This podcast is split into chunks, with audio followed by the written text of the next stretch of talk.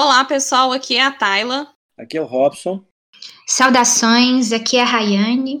E a nossa convidada de hoje é a Renata Araújo, professora de balé, coreógrafa e diretora de escola. Seja muito bem-vinda, Renata. Olá, gente. Obrigada pelo convite. E esse é o episódio 22 do Logopatia na Sétima Arte.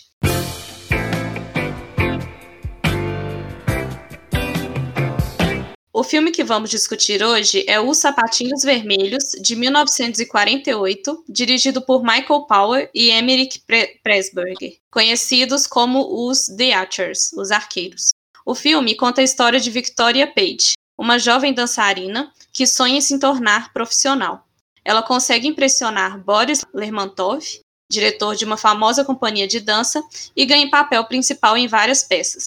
Porém, ela acaba se apaixonando pelo compositor, o Julian Craster, e segundo Boris, ela deve decidir entre a dança e o amor. Os Sapatinhos Vermelhos foi indicado a cinco Oscars, incluindo o de melhor filme, e levou o de melhor direção de arte e o de melhor trilha sonora. E para começar aqui hoje, a gente vai fazer essa primeira rodada que a gente vem fazendo nos últimos episódios, que é para cada um poder falar um pouquinho sobre o filme, o que, que achou, alguns tópicos aí que vocês gostariam de, de destacar é, sobre o filme. Eu vou começar com o Robson. Robson, o que, que você tem a falar do filme? Ah, um filme que reúne dança, música, boas interpretações. É um, tá, o final dele vai ser, a consequência dele vai ser um bom filme, né? É, eu tive curiosidade de conhecer o original, porque eu sei que ele foi remasterizado com o auxílio de Scorsese. Então eu queria ver as diferenças só para ter uma ideia. Eu achei muito bonitas as cores, muito bem escolhida.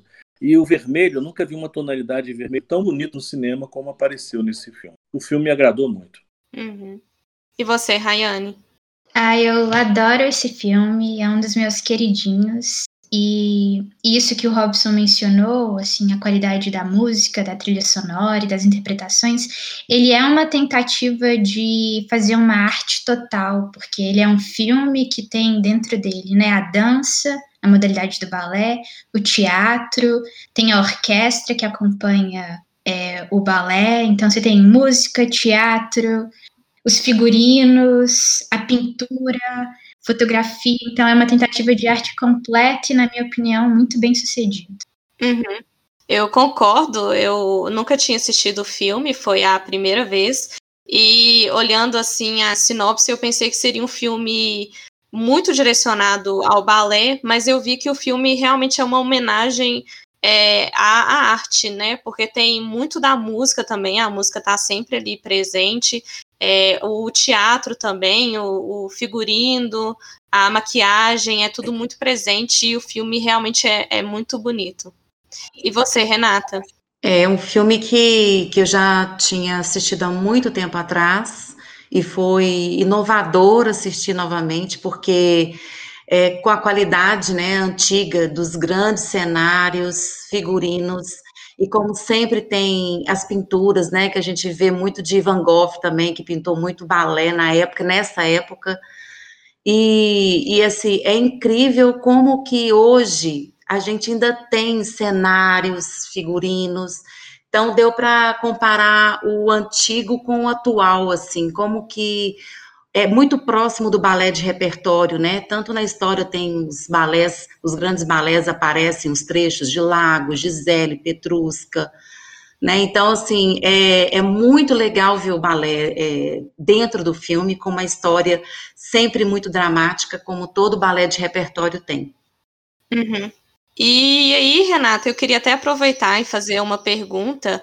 É, o, eu achei muito interessante essa ligação da música com o balé e do, do como assim ele pega ali como é que é contada a história no balé para poder entender qual que seria o ritmo da música, se é um pouco mais uhum. rápido. Aí naquele caso ali ele fez um pouco mais rápido, ela não conseguia fazer as piruetas a tempo e ela pediu para poder ser um pouco mais devagar. Eu queria saber se é realmente assim mesmo o, o processo de, de fazer uma peça e ter um repertório e depois montar a coreografia, se a coreografia ela é montada conforme a música, a música é, com, é montada conforme a coreografia, como que funciona?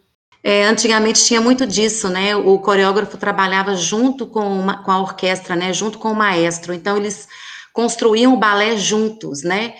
É, por exemplo, o Mário Petipa e junto com o Tchaikovsky criaram o Quebra-Nozes, né? Criaram a Bela Adormecida e eles criaram juntos né? Então, o coreógrafo, né, que é o Mário Petipa, foram, foram criando o balé junto com a música. É o sonho de todo, todo bailarino, é dançar com orquestra. Primeiro que ele vai tocar no seu andamento, né? Então, se você é uma bailarina mais ágil, aí ele vai tocar no seu ritmo que precisa ali. Né, igual a Ana Page, na Page pediu para tocar mais lento, ele foi até rígido na hora, e depois ele virou e falou assim: não, pode deixar que eu dança que eu vou junto com você, né? Uhum. E realmente os balés de repertório, quem tem companhia, as companhias grandes, todas têm orquestra e, e tocam no andamento do bailarino. Isso é uhum. muito especial. É, e aí, então, podemos começar falando. É, primeiro, acho que a gente pode falar um pouquinho da Victoria Page, né? Ela é apresentada ali como já uma dançarina profissional, apesar de não tá em muitas peças, né? E aí chega o, o, Boris, que é dono dessa companhia de dança, né? O Boris Lermontov. E de primeiro momento ele não gosta assim muito dela, mas depois ele observa ela apresentando a peça e já apaixona e aí já pensa no, nos sapatinhos vermelhos, né? E aí a Vitória tem essa paixão por dança. E é muito bonito ver ela dançar no filme. Realmente os movimentos são leves, ela trata de uma coisa assim como se fosse uma coisa normal para ela, uma coisa leve, mas no fundo você vê ela ali suando, ela ralando, e aí tem aquela coreografia de sapatinhos vermelhos que, pelo amor de Deus, tem que ter muito preparo físico ali para poder dançar aquela coreografia. Aí eu queria que a gente falasse um pouquinho da, da personagem e da paixão dela com a dança. É, eu posso começar? Eu, porque eu, uhum. eu acho que não só os três, os três protagonistas do filme, que é então a bailarina, a Vicky, o compositor, o. Boris. Ah, não, o, Julian, o compositor é o Julian. Julian Craster, O Craster, isso. E o diretor. A gente pode falar que ele é um diretor da companhia de dança, é o Lermontov. E os três, eles têm essa paixão, cada um tem a sua paixão, né? Um por dirigir, a bailarina por dançar e o compositor pela música. E, e aí, é, a, quando é e a gente percebe que é importante para o diretor saber o porquê que a bailarina dança. Ele pergunta para Vicky na festa, né? É, por que, que você dança? Pergunta também para a tia dela, acho que a tia é, o que, que você considera do balé, porque para ele é importante que a bailarina entenda a dança como igual ele, ele descreve que para ele é uma religião, o balé é uma religião. E para ele é importante que tenha essa paixão também da parte da bailarina principal, que seja uma paixão. E a diferença é que é uma paixão de um trabalho ou mesmo de uma profissão. Né? Eu entendo o trabalho muito assim como um meio para você ter uma vida confortável, sabe?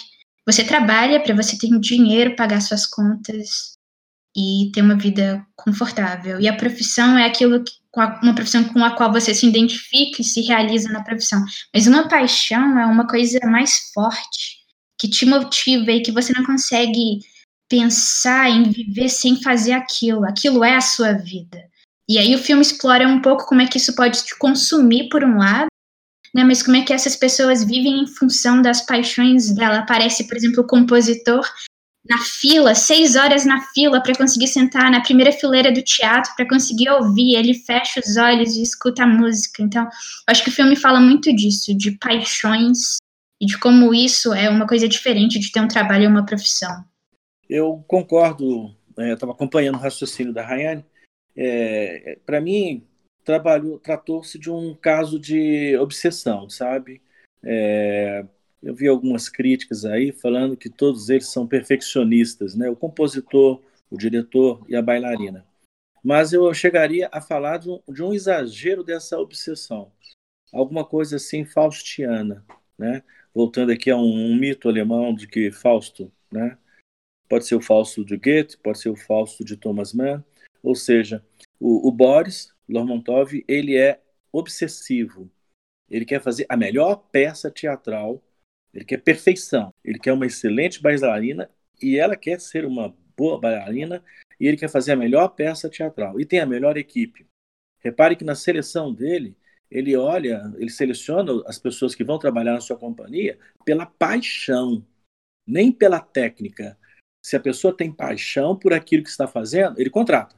Se não tiver paixão, é daí que ele não quer misturar as coisas, né? O, o Lormotov, para mim, foi, a princípio, até metade do filme, era meu ídolo. Desculpe falar isso, né? Eu estava vendo, eu estava vendo ali um pouquinho do Fausto ali, a pessoa que, que vendeu sua alma para poder fazer a melhor coisa em teatro. Agora, a partir do momento que a obsessão ficou desequilibrada, porque ele para de enxergar as pessoas. Ele já não vê mais as pessoas. Aí caiu do galho. É um filme que não tem herói, como a gente sabe, é um filme dramático, como a gente sabe. E acho, acho muito interessante é, a escolha dele pelas pessoas que têm paixão. Quando você tem pessoas apaixonadas pelo que elas fazem, elas vão atingir um nível de perfeição. Agora, não basta ser bom, tem que amar aquilo que faz, né? Eu acho que ele sabia escolher, é um bom diretor de teatro, provavelmente, se ele existisse. É, eu acredito muito é, que a arte, né, a arte em geral, ela, ela é amor puro, né? E quando passa do, do limite, né, de um bailarino, né, de uma companhia, aí vem aos extremos, que todo o balé de repertório que foi é, construído, ele, ele todos tinham uma cena dramática e o final sempre era triste, né? Então, assim, quem é historiador de, de repertório, de balé de repertório, é, fica louco, porque, assim, o, bailarino, histórias que terminam na loucura, sempre tem mortes, né? Então, naquela época, é, é, deixar a, a plateia em estado de êxtase, de, de, de sair dali falando, nossa, sabe? Então, acho que quanto mais dramático for o balé, mais é, plateia, chamava muita plateia. Eu acho que a história, essa história em si, ela, ela relata muito o esforço de um bailarino, aonde que tem que chegar, sabe? O tanto que você se esforça para estar tá ali, o tanto que é difícil, é uma doação, você deixa de viver a sua vida para viver pela dança, né? Hoje eu vejo muito você conseguir um equilíbrio, você ter a sua vida e ter a dança junto. Eu já vejo muita gente fazendo isso. Mas eu acredito que fora do Brasil ainda existe muitos Boris, muitas companhias que tem que ser de, dessa forma, sabe? É, é uma doação. Primeiro que o tempo de um bailarino é muito curto, né? Então você tem aquele tempo de ser o bailarino. Depois você passa a ser um coreógrafo, uma professora, né? Então o tempo é curto. Então por isso que eu acho que a dança é tão corrida. Primeiro que eu fiquei assustada porque o balé foi construído em três semanas, né? O filme fala que foi construído em três semanas. É três semanas para mim é muito pouco. Então assim foi 24 horas ali, né? O maestro chegando uma hora antes, colocando os né? Então é aquela loucura, né? E realmente existe na dança uma obsessão, né, pela perfeição. E ele, o Boris é bem obcecado pela pela perfeição aí em tudo, né? Bailarino e o músico. Uhum. E, e, essa obsessão não é algo necessariamente ruim, né? Assim, é, eu, eu entendo assim que é necessário para a arte é, mas aí tem essa outra questão também de. Parece que você precisa colocar um limite, mas é todo um dilema onde colocar um limite nessa obsessão, né? Que é o dilema ali do filme. É, é muito complicado. É, eu, por exemplo, os bailarinos às vezes se doam tanto que machucam, sério, né? Fratura por estresse, existe muito. E, e às vezes porque não teve limite, não respeitou seu corpo né? Uhum. Então, o sapatinho vermelho simboliza muito isso, de, de não respeitar o limite do seu corpo. Então, se você vai dançar até, uhum. né, é, é, simboliza muito limite. A gente, o bailarino precisa ter um limite. Ele tem um, um, um desempenho muito bom, é que você tá, tá sempre executando, treinando, ensaiando, mas se você passa daquilo ali, você machuca, né? O caso da, da né, assim, levando para o outro lado, lógico que foi mais né, um, uma história levada para o lado emocional, mas as sapatilhas vermelhas, né, simboliza, por isso que é o vermelho, né? Pare, né? Vamos parar aqui que chegou no seu limite. Uhum. E aí, então, é, vocês mencionaram essa parte da, da paixão, do, do esforço e da dedicação, né, do, dos três personagens aí que a gente acompanha ao longo do filme. E aí tem essa temática que, que fica mais evidente no, no final, que é a Paige, né, a Vicky, se apaixonando e aí o diretor ele não se conforma que ela apaixone e divida ali a vida dela entre a dança e o parceiro dela, né? Que é o, vai ser o futuro esposo. E aí eu queria saber de vocês, vocês realmente acham que para poder conseguir manter essa paixão e essa dedicação para o balé, para ser a melhor possível, realmente não tem como dividir com outra coisa? A gente tem que se dedicar 100% a, a dança ali para poder estar 100% presente, ela não teria esse direito de compartilhar uma parte da vida dela com outra pessoa. Eu até fui observar o filme, eu assisti só uma vez, mas dessa primeira vez que eu assisti, eu vi ali que o Boris ele realmente estava gostando muito do, do trabalho da Vicky, inclusive eles fizeram várias peças juntos, e eu não vi em nenhum momento ele reclamar do, do esforço dela. E né, no momento que ele tá ali na festa, né, e descobre que ela tá tendo um romance com um compositor, aí que ele começa a observar mais como que ela tá dançando para ver se tá tendo ali algum descuido, algum passo que está errado. Então aí que ele começa a realmente observar e identifica defeitos e, e por isso que ele fala que não pode acontecer aquilo que ela teria decidir um, entre um ou pelo outro. E eu fiquei com essa impressão que ele ficou só, ele só começou a julgar ela depois que descobriu que os dois estavam juntos. Eu não sei se realmente estava influenciando ela ou não. É, eu acho que tecnicamente não estava afetando o trabalho da, da Vitória.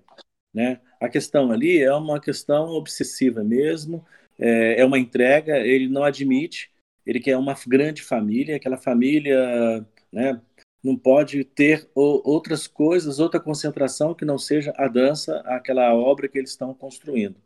Então, ele ficou, ele se sentiu ameaçado.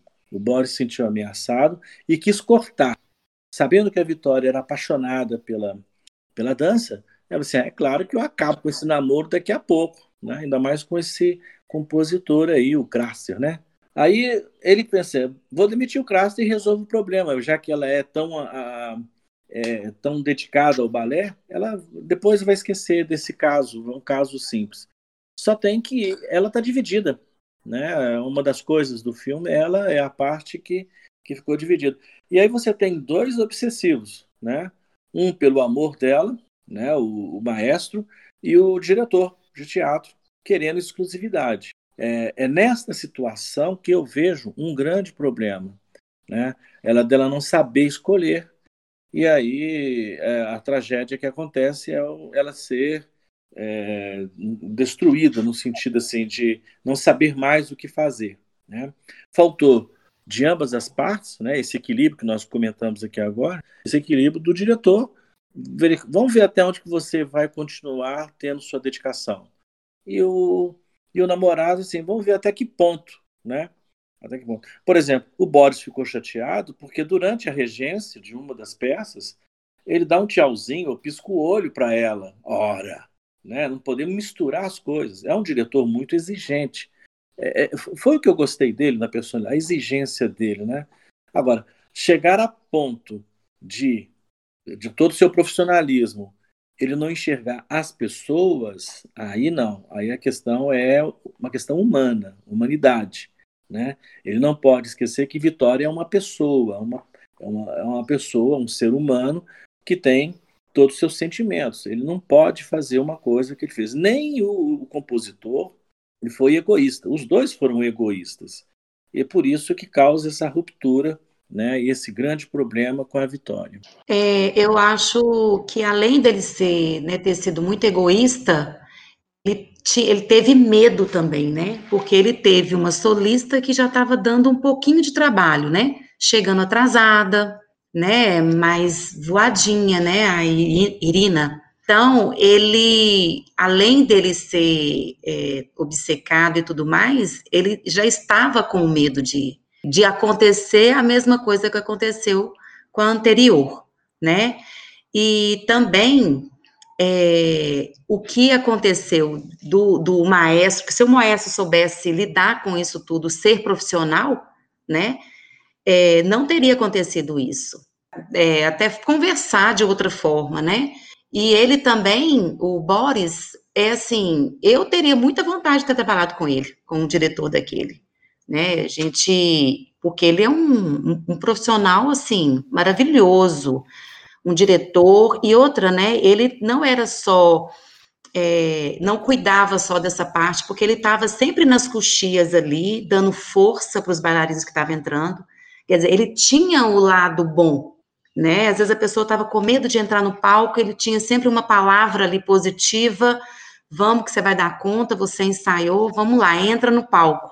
Quer dizer, ele tinha esse lado que é um pouco humano, sim, né? A, a, obsessão dele tem esse lado. Então, quer dizer, acaba que tem um equilíbrio, mas o que mais é, ressaltou na, na, na, tragédia foi que a obsessão foi maior, né? Ele não enxergou o ser humano nessa, nesse momento. Sim, eu eu assisti o filme, é, porque eu tenho filme de uma coleção de diretores e, e tem esse filme lá, Os Sapatinhos Vermelhos. E tenho extras. E eu assisti o Making Off, que são é, pessoas envolvidas na produção do filme, mas também outras pessoas, tipo filhos do diretor, alguma coisa assim. E eles mencionaram, eles interpretaram muito o filme, que foi feito então em 48, um contexto de pós-guerra, como uma abordagem nova, porque seria morrer pela arte. Eles interpretaram o filme como uma morte, uma entrega da vida pela arte. Sendo que ali no contexto da guerra se falava muito em dar vida pelo país, dar vida pela democracia, dar vida por uma causa política, enfim. E aí esse filme trazia essa abordagem nova esse conceito novo que é você dar sua vida pela arte. Mas eu interpretei muito diferente esse final. Eu interpretei muito como é, uma abordagem da condição da mulher, porque eu fiquei intrigada e angustiada por que, que a Vicky tem que abrir mão de um dos sonhos dela, que é a dança, para estar com o Julian. Sabe, por que, que tanto o diretor quanto o próprio Julian fazem com que ela tenha que escolher, porque são eles que pressionam ela naquela cena final do filme antes dela pular. É, e assim, ela tá com alguém, o Julian, que também é um artista. E por que que ele não entende? E assim, ele não abre mão da profissão dele, e, mas e, pior do que isso, ele pede para ela abrir mão da profissão dela. E, e, assim, ele entende que é uma paixão, assim como ele tem paixão pela música, ela tem paixão pela dança. E ele tem a ousadia de fazer essa exigência para ela. Então eu fiquei angustiada com isso. Por que, que eles é, fazem com que ela tenha que escolher? É, e eles, provavelmente, por exemplo, se o diretor tivesse arranjado uma mulher, ele não teria sido pressionado a escolher entre o casamento ou. Muito provavelmente não, sabe? Então, assim, é muito porque ela é uma mulher. É, e é uma coisa que a gente vê hoje. É, tem uma pressão da mulher ter que escolher entre uma profissão e ter uma família. Sabe, em entrevistas de emprego é muito comum as pessoas perguntarem se a mulher, no caso de ser uma candidata à vaga mulher, se ela tem filho, porque se ela tem filho, ela é casada, ela vai ter que dividir é, o tempo de trabalho dela com a dedicação ao, ao lar, e as pessoas entendem que isso de alguma forma atrapalha. Enfim, e aí eu entendi aquela última cena, quando eles focam nos sapatinhos e ela sai correndo e pula, porque os sapatinhos têm vida própria, né? Eles dançam, eles continuam dançando. Como, como sendo ela Vicky, ela também, apesar das pressões, ela tem desejos próprios e ela decide não decidir, ela escolhe não escolher entre a dança e o casamento e o amor, o companheiro. Ela escolhe não escolher e aí ela se mata. É, ela escolhe a morte, né? O final do filme mostra muito isso, né? A, a escolha não foi para nenhum dos lados. Né? Ela, não teve. Ela se sentiu tão pressionada que fugiu das escolhas, né? Eu acho que hoje em dia é, é, faltou coragem dela, assumiu realmente o que ela quer. O que, que ela quer? Ela não sabia, né? Ela não conseguia escolher. É, é, essa pressão mexe muito com a gente, né? Que a gente é, se sente, como é que fala, desprotegida, se sente é, ameaçada, né?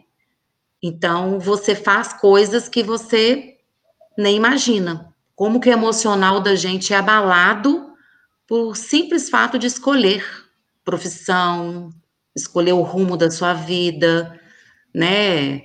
A tal pergunta, eu caso ou compro a bicicleta, né? Então é muito complicado a, essas escolhas aí. Uhum. E eu acho que a gente não, não ficaria feliz com nenhuma das escolhas, né? A gente vê ali ela dançando, aí o marido chega e fala para ela não dançar, e a gente fica meio chateado com o marido, e no final dá aquela também falsa impressão de que ela está correndo em direção ao marido, aí você fica assim também, ah, não, mas a dança, ela ama a dança. E aí ela se joga ali e realmente é isso, né? Ela não, não conseguiria ali escolher entre um e, pelo, e o outro, e ela acaba se jogando ali, né, no, no trem. Eu quero fazer uma pergunta para Renata. Uhum. Renata, ela dança. Você notou que ela dança bem? Ela é uma boa dançarina, realmente? Porque ela teve aulas de dança, assim. Ela veio do, desse meio, né? Da dança. Mas é, eu li que ela era profissional. É, ela, parece bem? que ela já. Ela, ela já era uma bailarina é, profissional, né? Já dançava na noite mesmo, né? Com vários espetáculos. Em, parece que era uma, um teatro bem pequeno, né? Aquele lago que ela dança Tá, é, a técnica, é, ela, ela dança muito, muito bem para a época, né? Se a gente for pensar em época, a técnica clássica, ela evolui muito. A gente não, é, quem não, né, não, não tem esse conhecimento, não assiste muito balé, então todo ano quando eu viajo, eu vejo o tanto que a dança está evoluindo, né? Hoje a gente tem muitos métodos de, de balé né, que é o Vaganova, que eu, que eu acredito que é o que ela estava, é, pela, pelo tipo de aula, né, a técnica dela é uma técnica para época maravilhosa, né, muito ágil, fazia tudo, girava bem, né, mas a gente vê, é, é, como é que fala, umas perfeições que hoje a gente tem, que, que a gente vai lapidando o bailarino, umas fechadas de quinta, né, o trabalho de ponta mais é, lapidado hoje, é, altura de perna, hoje as pernas estão muito altas, né, ela tem um limite de perna ali, acho que todos os bailarinos ali da companhia não tem tanta flexibilidade igual hoje nós temos mais flexibilidade, né, hoje nós temos bailarinas com os pés mais arqueados, na época era um pé alongado, ela tinha um pé bonito, mas não é um pé que hoje a gente vê pés mais arqueados. Tecnicamente, existiu uma evolução para hoje, mas para aquela época ela realmente era a primeira bailarina.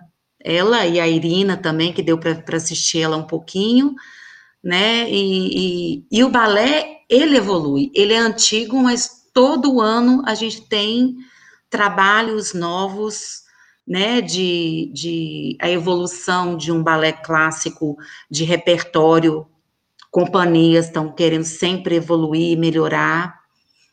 Cenários hoje em dia tem cenários maravilhosos também, apesar que me surpreendeu muito para a época é, esse cenário da história, lindo, lindo, lindo, muito rico, né? Muito rico. Os chuchus, que são as, os figurinos, né? As bandejas chuchus, pequenininhos, né? A bandeja pequenininha. Hoje em dia as bandejas são maiores, né? É, cores em degradê. Então, é, é, a evolução técnica acontece para hoje, mas para a época ela era realmente a primeira bailarina, maravilhosa, muito boa. É, vou abrir para as considerações finais, que o nosso tempo aí já, já acabou. Vocês querem falar mais alguma coisa do filme. Eu realmente vou começar falando, eu gostei bastante do filme, eu fiquei muito impressionada com a peça mesmo, do, dos sapatinhos vermelhos. Eu estava lendo que demorou seis semanas para poder ser feito, né? E, ele tem uns efeitos especiais, né? Ela tá com um sapatinho normal e do nada o sapatinho fica vermelho. Tem algumas jogadas ali bacanas, algumas técnicas bem, bem interessantes. E essa mistura do real e do que, que é real, do que, que é ficção, do que, que ela está imaginando. E tem ali uma mistura, né, do, da, da história que está acontecendo no palco dela dançando com a história real dela. E ali tudo que ela tá, tá vendo ao, redor dela. Então, é, falar que eu gostei muito do filme, principalmente dessa cena mesmo do, da peça dos sapatinhos vermelhos no, dentro do filme. Eu também gostei muito do filme. É, eu vejo, vou falar de alguns defeitos, né? É, os atores são teatrais, dá para perceber nisso, e é claro que o cinema naquela época estava trazendo as pessoas do teatro. Então, há cenas assim um pouquinho excessivas. Eu perdoei todos porque sabia que vinham do teatro, né? Ou então, aposto que vinham do teatro. É, outra coisa também é uma séria briga que eu tenho quando um texto se afasta muito do outro, né? Os Sapatinhos Vermelhos do Christian Andersen é, é, uma história totalmente diferente, é uma fábula infantil cristã que prega virtude, uma linguagem para criança, é, é, um pouco dura, né? Porque a menina, a menina é egoísta, obsessiva pelo sapatinho vermelho, não pela dança. Mas tudo bem, eu entendo essas transposições, essas transferências. Agora, a, a menina, por exemplo, para poder ficar livre dos sapatinhos, ela vai pedir para ser amputada, cortar os pés dela para ela ficar sem os sapatos. Ou seja, a história tem um fundo diferente. É um fundo moralista, cristão, né? Porque aí quando ela vai morrer, quando ela morre, ela será levada pelos anjos até o céu, etc. E tal. Agora, o que é o Sapatinho Vermelho, filme de 1948? Hum, hum, hum, foge, a não só o Sapatinho Vermelho. Então, essa intertextualidades precisam de ser. Troca-se o nome, não coloca sapatinho vermelho. Para mim, isso é uma coisa de desrespeito a um escritor do século XIX. Então, eu coloco a crítica nisso aí. A mudança na história foi em relação à fábula, que deu origem à história, não tem nada a ver. É uma crítica que eu faço. No mais, eu gostei do filme. Rayane e Renata, vocês querem falar mais alguma coisa? Bom, eu, eu, eu gostei muito do filme, né? É, eu comecei a assistir, meus olhos brilhavam assim de ver, né? Para a época, né? Eu assisti com os olhos lá em 1948, né? Os balés de repertórios a gente tem a partir de 1400, então tem balés de repertórios muito antigos, né? E, e eles, eles são, assim, eu fiquei é, admirada pelo, pelo, pelo, pelo teatro, né? Teatro maravilhoso, teatro sempre lotado, né? Filas e filas. E, e, e, cada cenário que entrava, os efeitos bem, bem da época, né? Até efeito, eu não estava esperando tanto efeitozinhos lá, e foram, foram acontecendo e, e pela, pela assim, o ritual de um artista, né, gente? A vida de um bailarino não é fácil, não é fácil. Ir para fora é difícil. O, o, a dança no Brasil é complicado. Nós temos poucas companhias, né? A gente tem a companhia do Rio de Janeiro, coitados, que a gente sabe a situação deles hoje. Né? A gente tem a companhia da São Paulo, que hoje sobrevive bem. Aqui em Minas Gerais, a gente tem um grupo Corpo, né, uma companhia contemporânea, a gente tem o Palácio das Artes, que é uma companhia contemporânea, quer dizer, cadê o balé aqui em Belo Horizonte? Cadê uma companhia clássica para dançar esses grandes balés? Nós não temos, não temos verbas, não temos condições financeiras de ter uma companhia hoje aqui. Infelizmente, né? E acaba, acaba que a gente educa os nossos bailarinos para ir para fora, porque lá fora tem muito mais chance de dançar do que no próprio país. Então, assim, a gente assiste pensando assim, poxa vida, isso é lá fora, né? Por, por mais que seja exigente lá fora, mas para quem quer dançar balé e carreira é o melhor lugar, né? Mas foi um balé que me, me fez é, feliz de assistir, né? Que eu acho que, que venham, podiam ter mais é, filmes de balé, Podia ter mais. Nós ainda temos poucos. Eu já assisti todos, mas eu ainda acho que é pouco. Tem muito balé aí para gente criar em cima e quem sabe vem um diretor aí monta uma história de balé bem legal. Fora de, de, uma, de uma fábula, né? Às vezes criando de outra forma. E agradeço aí o convite também. Então, eu gostei muito, eu me senti num teatro assistindo uma peça de balé. Foi, é muito gostoso. E, e eu achei. Nessa, a gente que vive agora uma nova onda feminista, eu achei o final à frente do tempo. Assim, uma sacada muito boa. Porque é, ela ter se jogado foi a forma que ela teve de manter a autonomia e a liberdade dela. Porque se ela tivesse escolhido ou a dança ou o casamento, ela teria sucumbido às pressões, sabe? Ela, ela teria é, sido submissa e, e acatado ter, essa é, pressão de ter que escolher. Mas ela escolher não escolher e pular ela manter a autonomia dela. Eu não vou ceder às pressões. Eu não vou escolher. Eu não vou fazer o que vocês estão me pedindo para fazer. Eu não vou escolher. E, e essa mensagem de que nós não temos que escolher. Nós, nós mulheres não temos que escolher entre profissão e família. Nós podemos ter os dois e nós não precisamos ceder às pressões de ocupar só determinados espaços. Então é isso, pessoal. É, agora a gente vai para o nosso quiz aí final. Hoje o responsável é o Robson. E aí, Renata, fica à vontade para poder participar e tentar adivinhar aí o filme que o Robson vai trazer para gente. Pronto. Eu arranjei um filme para a Rayane não acertar dessa vez, tá bom? que a Rayane tá na frente. Renata, vamos sabe o que nós vamos fazer aqui agora? Eu vou colocar um filme e você tem que lembrar o nome do filme, sabe? Você vai colocar uma música do filme, né? Uma música da trilha sonora do filme. E a gente tem que deduzir qual é o filme que tem qual aquela é música. O filme. E ninguém vai acertar. Okay. Ó, oh, sem graça. aí que ninguém vai acertar, eu, tenho que, eu que vou dar a resposta, tá? Pronto? Tá.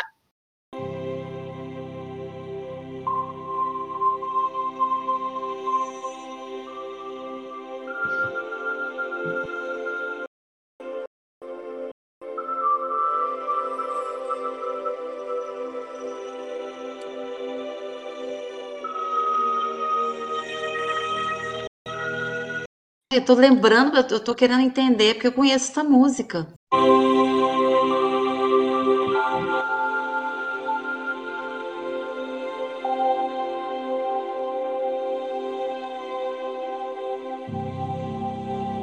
Eu ia chutar tipo Interestelar, mas eu não sei. Algum filme de espaço.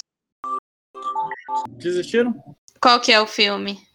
2049, Blade Runner. 2049. Ah, eu nunca Blade assisti. Runner. Eu nunca assisti. É, é eu assisti. 2049. É aquela que aparece uma. E a música é do Vangelis. Vangelis. Eu tô assim, gente, essa música eu conheço. isso mesmo, Vangelis. Então é isso, pessoal. É, a gente vai ficando por aqui. Gostaria de agradecer a participação do, do Robson, da Rayane, a participação especial da Renata, que deu esse olhar para a gente do, do balé, esse, esse olhar artístico muito bom. E é isso, gostaria de, de agradecer muito mesmo a participação. Muito obrigado e tchau, tchau. Tchau, gente. Até a próxima. Até a próxima. Obrigada pelo convite. Beijos. Tchau, um abraço. Se você gostou do episódio de hoje, clique no link da descrição e acesse nossas redes sociais, Facebook, Instagram, com a divulgação de outros episódios, com discussões parecidas como essa e algumas curiosidades da sétima arte. Também temos um site com análises escritas, caso você prefira, de outros filmes que também assistimos. Fique livre para deixar comentários e ou sugestões sobre o nosso trabalho. Valeu e nos vemos na próxima!